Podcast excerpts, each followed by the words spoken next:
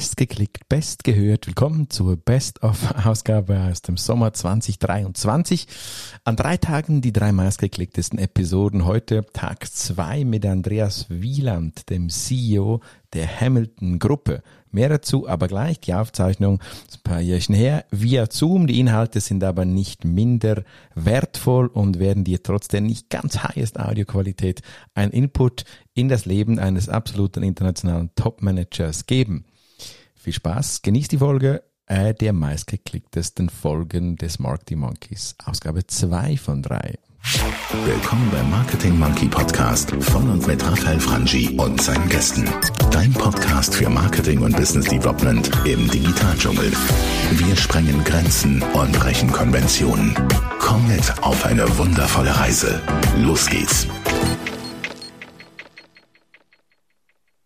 So, einen wunderschönen guten Tag zum Marketing Monkey Podcast. Heute wieder eine Folge aus der Serie Spannende Menschen und was spannende Menschen uns so mitzuteilen haben auf dem Weg äh, geben möchten. Herzlich willkommen, wenn du heute hier am Podcast zuhörst. Du bist äh, vielleicht Studentin, vielleicht Student, vielleicht auch einer aus dem Netzwerk des Marketing Monkeys. Und hier haben wir heute einen spannenden Gast, einen Gast, der viel erlebt hat. Man kann sagen, der, der schon international viel bewegt hat der mit äh, seinem Unternehmen, dem er heute vorstellt, nicht nur eine interessante Firmenkultur pflegt, sondern eben auch gerade in der aktuellen Phase, wir haben 2021 wahrscheinlich eine turbulente Zeit hat. Herzlich willkommen, Andreas Wieland. Und Guten Morgen. Mal die Frage an dich, Andreas, wer bist du? Andreas Wieland. Ich bin auf einem Bergbauernhof aufgewachsen in einfachem Verhältnis, habe dann äh, studiert, Maschinenbau studiert, bin als Ingenieur äh, in einem in einer Entwicklungsabteilung bei der Firma Hamilton gelandet und habe mich dann weiterentwickelt zum Konzernchef.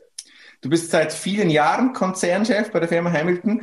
Vielleicht für die, die Hamilton doch nicht kennen oder allenfalls von, von den jüngeren Zuhörerinnen verwechseln mit der Uhrenmarke. Das ist nicht die Hamilton, für die du arbeitest, sondern was macht dann Hamilton? Vielleicht kurz noch einen Satz zu Hamilton selber.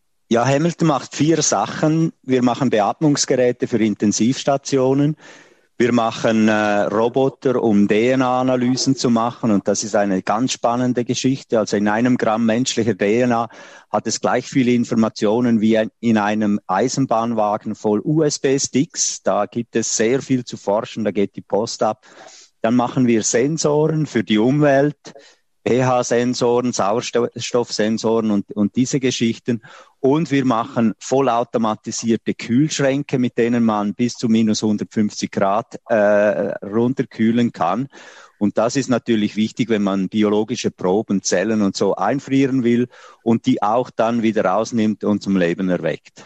Wir werden dann später noch über das reden, weil wenn du jetzt so sprichst, dann, dann hört sich das so an, als ob ihr ja der, der Gewinner dieser aktuellen Zeit seid. Vielleicht können wir später noch kurz ein bisschen auf, auf Hamilton und die aktuelle Situation sprechen zu kommen. Auch schön, ihr seid in der Schweiz zu Hause, richtig? Ja, wir sind in der Schweiz zu Hause, aber wir sind auch weltweit zu Hause. Wir haben viele Tochtergesellschaften, Produktionsstandorte in Amerika und in Osteuropa. Also wir sind eine globale Firma. Okay. Jetzt kann ich mir vorstellen, du, du bist ein Mensch, wie du erzählst, der viele Jahre schon dabei ist, der also auch viel erlebt hat, viel aufgebaut hat in so einem Unternehmen. Und ich meine, die, die, die Essenz aller Fragen, die mir auch immer wieder meine Studentinnen und Studenten die Frage stellen, ist so, was ist so die, die wichtigste Charaktereigenschaft? Vielleicht, was ist deine wichtigste Charaktereigenschaft für die berufliche Tätigkeit der letzten Jahre, wo du so erfolgreich diese Firma mitgebaut hast? Was ist so die eine oder auch die zwei beruflichen Eigenschaften, die du findest, die zeichnen deine Führungskraft aus? Also die wichtigste ist sicher äh, die Mitmenschen, die Mitarbeitenden, die das ist das wichtigste Kapital. Und äh, ich glaube, man muss die Leute gerne mögen, wenn man äh, ein guter Führer sein will. Man kann nicht sagen, der ist im Weg und der macht alles falsch, sondern man muss die die, die Leute gerne haben. Das ist ein wichtiger Punkt. Der zweite wichtige Punkt ist natürlich die äh, Positionierung des Unternehmens. Wir sind positioniert im Bereich Digitalisierung, wir sind positioniert im Bereich Umwelt, Nachhaltigkeit, im Bereich äh, Medizinaltechnik und das sind Positionen, die eben sehr zukunftsträchtig sind. Wie geht denn Andreas Wieland? Du sagst, der Mensch als Kapital, der Mensch wirklich als eine wichtige Position auch. Dann nehme ich jetzt gleich spontan Wunder, wie geht denn Andreas mit so schwierigen Situationen um? Ich meine, ich kann mir vorstellen, auf deinem Weg, du musstest vielleicht auch mal Leute entlassen, also gehe ich davon aus. Du musstest wahrscheinlich mal Umstrukturierungen vorantreiben. Hast du dort vielleicht noch so einen Gedanke, wo du sagst, wenn der Mensch so wichtig ist, ist es, ist es immer einfach oder wie geht man dann mit schwierigen Situationen um? Umstrukturierungen, Entlassungen, schafft man es da auch, diesen Mensch so in dieser hohen Wertigkeit zu anerkennen, auch wenn man ihn vielleicht gehen lassen muss? Wie macht man das? Also ein Chef hat immer diese Mitarbeitenden, die er verdient, wenn er die selber auslesen aus, kann. Und äh, wir geben uns extrem große Mühe im Auslesen der Mitarbeitenden. Und die er, den ersten, den unsere Mitarbeiter, also wir sind jetzt da in, in Graubünden 1600 Leute, den ersten, der der neue Mitarbeiter äh, sieht, das bin ich. Ich begrüße die Leute, ich sage ihnen, wie wir miteinander umgehen, dass wir respektvoll sind, dass wir am Morgen guten Morgen sagen. Wir haben ein Klima des Vertrauens. Sie können jederzeit zu mir kommen. Wir sind alle per Du. Wir wirklich, wir versuchen eine Kultur zu entwickeln, wo man eben diesen äh, guten und, und äh, diesen zwischenmenschlichen Umgang äh, pflegt. Es gibt natürlich schon äh, Situationen, wo, wo wir uns trennen müssen von äh, Mitarbeitenden. Aber auch das muss irgendwie im, im Guten gehen. Also nicht, dass wir sagen, gib den Schlüssel ab und, und verreis, sondern wir schauen, dass wir Lösungen finden, auch für diese Leute, die eben äh, nicht zu uns passen und die dann etwas anderes suchen und sicher in einer anderen Branche auch ihren Weg machen. Ist äh, das vielleicht auch das, was Hamilton als Arbeitgeber auszeichnet? Diese Menschlichkeit, kann man das so sagen? Also das spielt sicher eine große Rolle. Wir hatten letztes Jahr 7000 Bewerber hier in Bonaduz und wir haben nie Inserate geschaltet. Und das ist schon erstaunlich. Also Employer Branding ist ein Thema und äh, ich denke, wenn wir gut sind zu unseren Mitarbeitern, das ist die beste Werbung dann auch, um neue Mitarbeiter zu gewinnen. Ich finde es eine verrückte Zahl, insbesondere weil ihr eben nicht in Bern, Zürich oder Basel seid. Oder Bonaduz ist jetzt nicht gerade verkehrstechnisch im Zentrum der Schweiz. Aber man kann Mountainbiken ja? und wandern und man kann Sachen machen hier. Das, das ist wirklich toll. Du hast gesagt, die, die, diese, diese Menschlichkeit im Mitarbeiter, was mich dort noch wundernimmt, diese, und ich, ich erlebe das selber in meiner Führungsfunktion, diese neuen Mitarbeiter, ja, die haben ja auch neue Wünsche. Jetzt, wie geht Hamilton und du insbesondere mit so etwas um? Ich, ich erinnere vielleicht an Homeoffice, weil ich wie ihr die Police da habt im Unternehmen.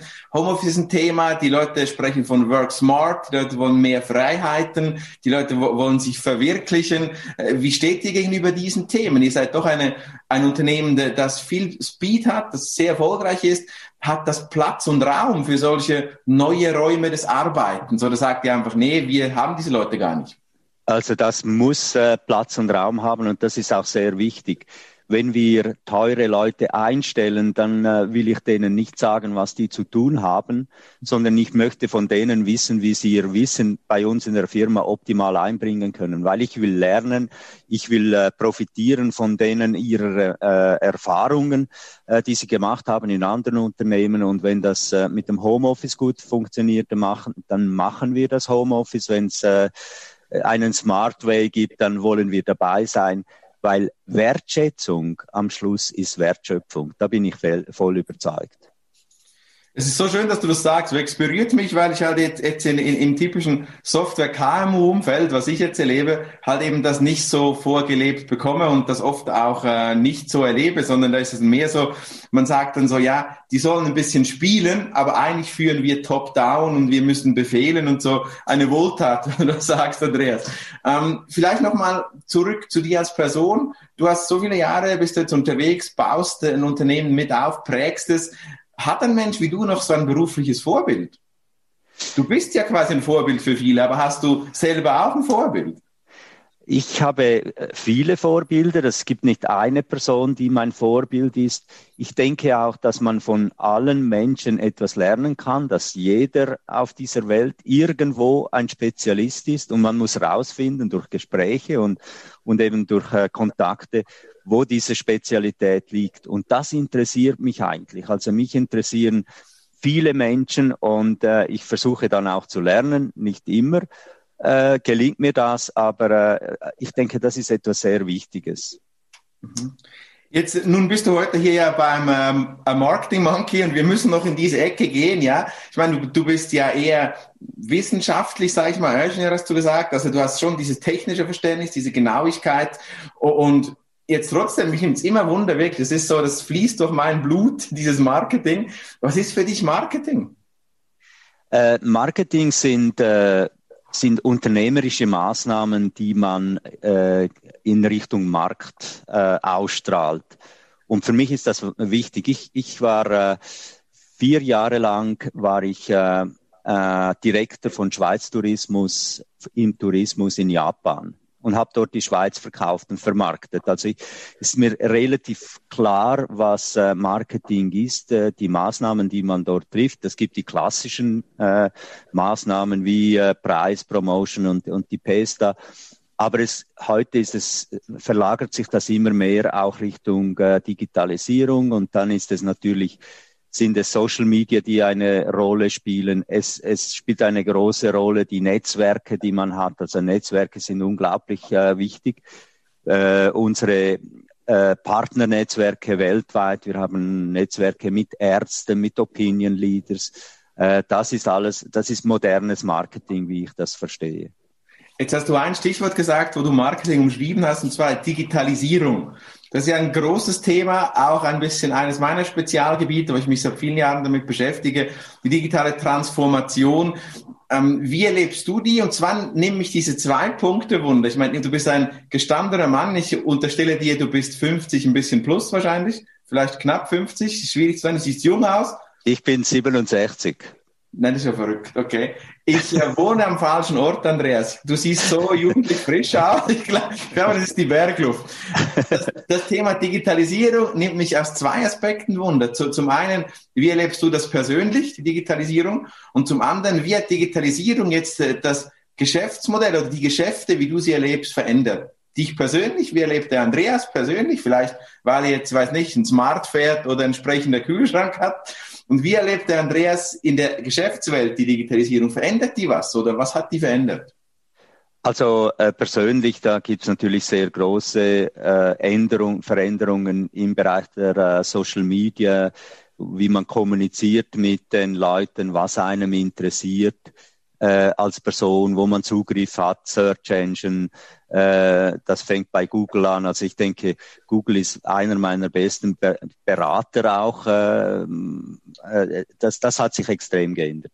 Im Geschäft das ist höchst spannend. Wir haben äh, Machine Learning, wo wir große äh, Big Data Analysen machen, wo wir äh, Muster erkennen, wo wir äh, Software schreiben. Wir sind etwa ein Drittel von unseren Leuten sind Hochschulabsolventen, also äh, sind äh, Ingenieure, sind äh, Physiker, Ärzte und so. Und wir treiben die Digitalisierung e extrem weiter. Wir machen auch äh, Projekte im virtuellen Bereich, die wir dann über einen digitalen Twin wieder in die Realität holen. Artificial Intelligence ist ein, äh, ein großes Thema bei uns. Jedes Gerät, das wir bauen, ist irgendwie IoT-fähig, ist irgendwo im Internet. Also wir sind äh, ein Unternehmen, das natürlich mit Digitalisierung schafft.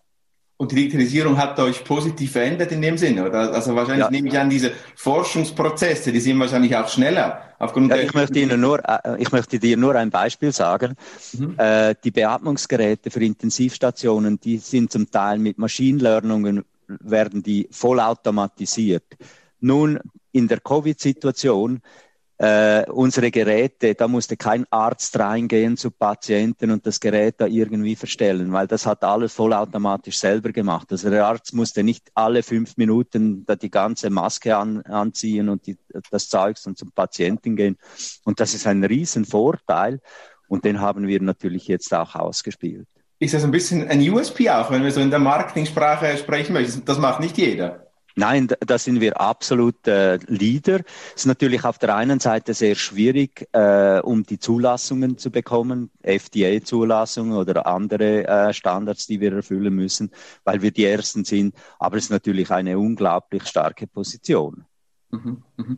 Du hast gerade das Stichwort angesprochen, einen wunderschönen Fluss hier, Andreas. Du gibst mir die richtigen Pässe und zwar, und zwar die aktuelle Zeit, ja, die Pandemie, in der wir uns befinden, immer noch befinden ich habe da was bei mir persönlich festgestellt und mich nimmt deine Meinung wunder. Ich hatte 2020 für mich persönlich ein fantastisches Jahr. Und das war aber schwierig, darüber zu reden, weil immer wieder, wenn ich mit Freunden oder auch Geschäftspartnern gesprochen habe, gesagt habe, hey, für mich war das 2020 ein fantastisches Jahr. Ich habe Ziele erreicht, ich habe mehr verdient, ich habe mehr umgesetzt, ich habe mehr unterrichtet, ich habe eine zufriedene Frau, ich habe zwei gesunde Hunde, Kinder noch nicht, aber immerhin mal zwei gesunde Hunde. und also da ist, da, ist, da, da hat alles funktioniert und ich habe dann festgestellt, so ein ein bisschen ein Hinterfragen von gewissen Leuten. Ja, kann der Mensch das sagen? Jetzt kann der Raphael sagen, es war ein tolles Jahr, ein höchst erfolgreiches Jahr. Jetzt du als Hamilton, du als Unternehmer, das, das müsste ja ähnlich sein. Ihr hattet wahrscheinlich ein höchst erfolgreiches Jahr, gehe ich davon aus. Fühlt man sich da nicht gerade schuld? Ich möchte jetzt nicht philosophisch werden, aber ist das okay, wenn der Andreas sagt, wir hatten ein tolles Jahr, wir sind Profiteure ist ein böses Wort, aber eigentlich haben wir die Pandemie genutzt für ein erfolgreiches Geschäftsmodell. Ist das okay? Wie fühlt sich das an? Ja, also unsere Vision ist Drive Innovation to Improve People's Life. Also Innovation zu betreiben, um das Leben der Menschen zu verbessern.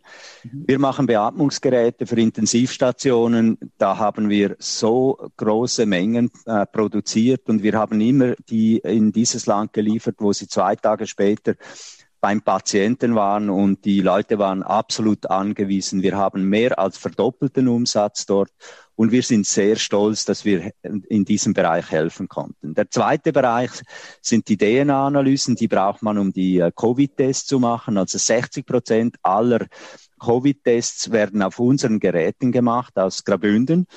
Und äh, das ist natürlich auch, wenn man das, wenn man nicht testen könnte und, und jetzt vor allem da mit den Mutanten äh, dann ein Ausbruch hätte und die Leute nicht testen könnte, dann wäre das eine Katastrophe. Also auch dort können wir helfen. Dann machen wir Sensoren für äh, Impfstoffherstellung, CO2-Sensoren. Auch da sind wir sehr stark dabei. Wir waren sehr schnell. Natürlich habe ich auch das Geschäft im Kopf, aber wir wollten auch helfen. Und das haben wir gemacht. Wir haben die Preise äh, gelassen, also obwohl wir äh, absolut äh, überrannt wo, äh, worden sind und immer noch sind. Wir haben nie die Preise erhöht. Wir haben einfach versucht, unsere Aufgabe zu machen und immer dorthin geliefert, äh, wo wir, äh, wo, es, wo, wo Not am Mann oder an Frau war. Ich habe von vielen Staatspräsidenten Telefon bekommen, dass wir sie beliefern sollen. Ich habe das nie gemacht. Hab, wir haben immer abgeklärt, wohin das Zeugs am besten geht, damit wir helfen können. Wahnsinnig, wirklich wahnsinnig berührend auch wieder hier, dass du, wie du das so erzählst und wie man das auch spürt jetzt, dass ihr das mit dem Helfen, ich meine, da gibt es viele, viele wahrscheinlich börsenkotierte Unternehmungen auch, die, die diese Prinzipien, wie du sie schilderst, jetzt über Bord geworfen hätten. Ihr habt das nicht getan, ihr habt gesagt, dieses Helfen ist euch wichtig und ich kann mir vorstellen, diese Geschichte, wo du sagst, so Staatspräsidenten von Staaten, die du vielleicht nicht beliefern willst, dass die dann, äh, dass die dann dir vielleicht auch sogar mehr Geld geboten hätten, wahrscheinlich den Verkaufspreis verändert hätten. Und, und, und da hätte vielleicht ein, ein nicht so erfahrener, geerdeter Topmanager wäre eher eingeknickt, hätte gesagt, ja nee, denn hauptsächlich kann es Doppelte verdienen, ist doch für meinen Verwaltungsrat und die Aktionäre super.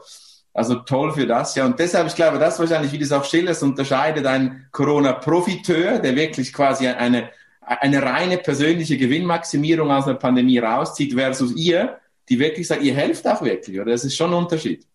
Ja, also das haben, haben wir gemacht. Wir haben auch äh, dann äh, in Regionen ge geliefert, wo die Leute nicht so gut ausgebildet waren, haben mit E-Learning die trainiert, weil wir noch nicht dorthin gehen konnten, haben denen geholfen. Also wir haben wirklich helfen war in unserem Fokus.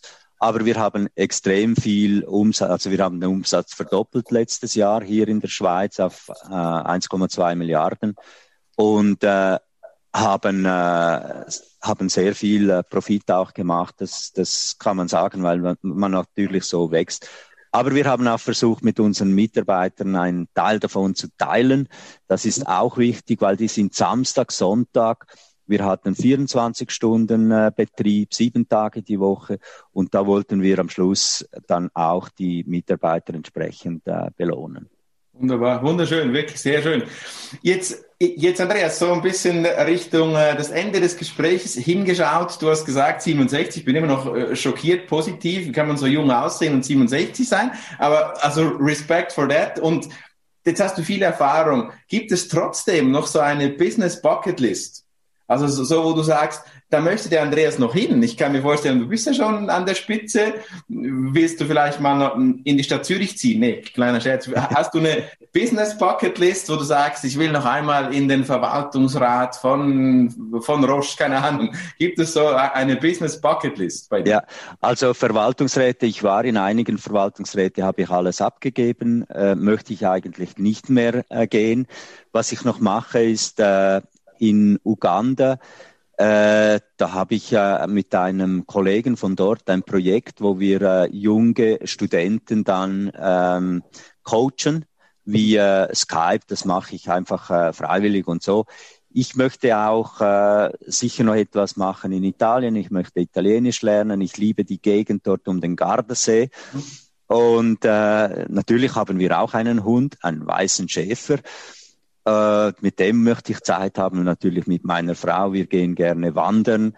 Wir sind schon zweimal durch die Schweiz gelaufen, gelaufen einmal von, äh, von, von Genf bis nach Müsteier, einmal von äh, Schaffhausen bis vom nördlichsten Punkt bis zum südlichsten. Von hier nach Venedig sind wir gelaufen.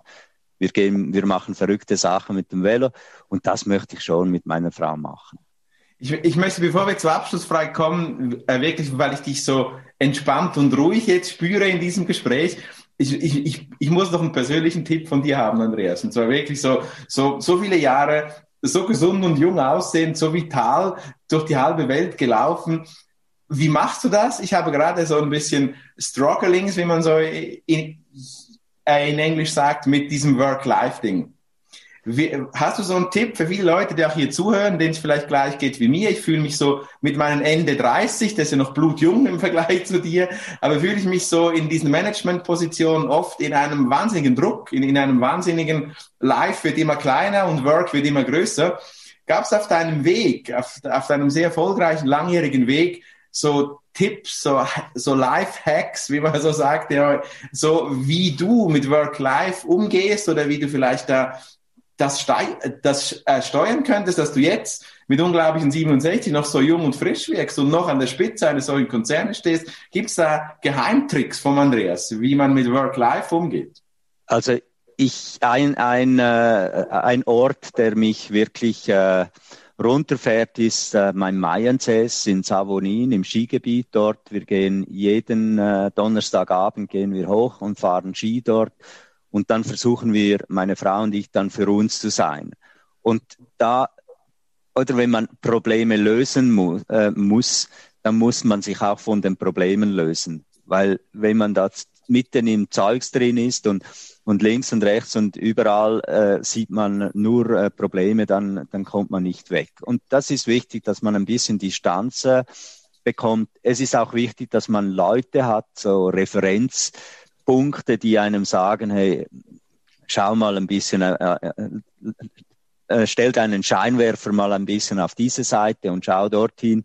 Und äh, man braucht diese, diese Bezugspunkte und die habe ich eben mit meiner Frau, die erklärt mir dann oder sagt mir dann, hey los, das musst du jetzt wirklich anders machen, das, äh, das geht nicht so. Und, und das finde ich gut. Dann reflektiert man das. Wir haben das auch in der Firma ich coache äh, Leute hier äh, in der Firma, sage, äh, spreche mit denen, wie sie eben Abstand zu, zu, äh, zu diesen operativen Situationen bekommen können und dann äh, das ja relativ locker, äh, locker machen. Oder es bringt ja nichts, wenn ich nicht schlafen kann, dann löse ich keine Probleme, sondern es bringt etwas, wenn ich gut schlafe und dann am Morgen wieder frisch äh, an die Arbeit äh, kann und, und die Probleme lösen. Danke, Andreas. Wenn, wenn der Tag kommt, wo du ein Buch schreiben wirst, ich will es kaufen und ich will es vermarkten. ähm, kommen wir zur, zur letzten Frage. Und zwar, es ist eine Frage, die die Großen der, der, des 21. Jahrhunderts, diese Motivatoren Gary Vaynerchuk, Simon Sinek, die das Golden Circle geschrieben haben, die großen amerikanischen, am Ende auch YouTuber und ein bisschen Showmaster, aber durchaus auch Menschen, die sich für Erfolg interessieren, die stellen immer die gleiche Frage und die möchte ich auch dir heute stellen, so die Schlussfrage. Wenn der Andreas so in der ganzen Welt Plakate aufstellen könnte, mit einer Botschaft drauf, für die Menschen, was würde auf diesen Plakaten, die der Andreas so viel wie er möchte in der Welt darstellen möchte, eine Botschaft an die Menschheit sozusagen, was würde dort auf diesem Plakat von Andreas Wieland stehen? Für mich ist die Umwelt wirklich ein ganz, ganz wichtiges Thema. Die Nachhaltigkeit, die Umwelt. Das ist auch in, im Geschäft. Wir sind äh, sehr nachhaltig äh, ausgerichtet. Und ich würde wirklich äh, auf die Plakate schreiben, wir sorgen uns für die Umwelt. Das ist, das ist wirklich ein ganz wichtiges Thema für mich. Wir sorgen uns für die Umwelt.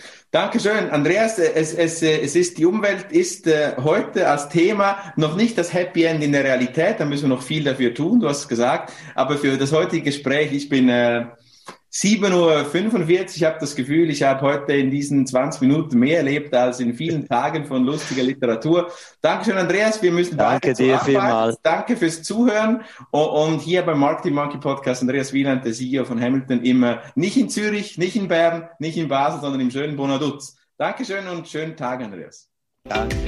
Ja, man hat es vielleicht ein bisschen gemerkt. Ich kann es nicht, ich habe es nicht verstecken können. Ich bin Fan von Andreas Hamilton in dieser Ruhe, wie er in diesen stürmischen Zeiten, das war mitten in der Pandemie, und dieses Gespräch aufgezeichnet wurde, wie er dieses, dieses Unternehmen auf Kurs gehalten hat, wie er diese positive Feedback-Coaching-Kultur integriert hat und wie er zusätzlich eben selbst auch es schafft, äh, diese Work-Life-Balance, Integration, nenn es wie du magst, eben auch aufrechtzuerhalten. Dankeschön noch einmal Andreas Hamilton in den wunderschönen Kanton Graubünden. Und danke dir. Gerne Feedback. Wie machst du das mit Work-Life-Balance oder Integration?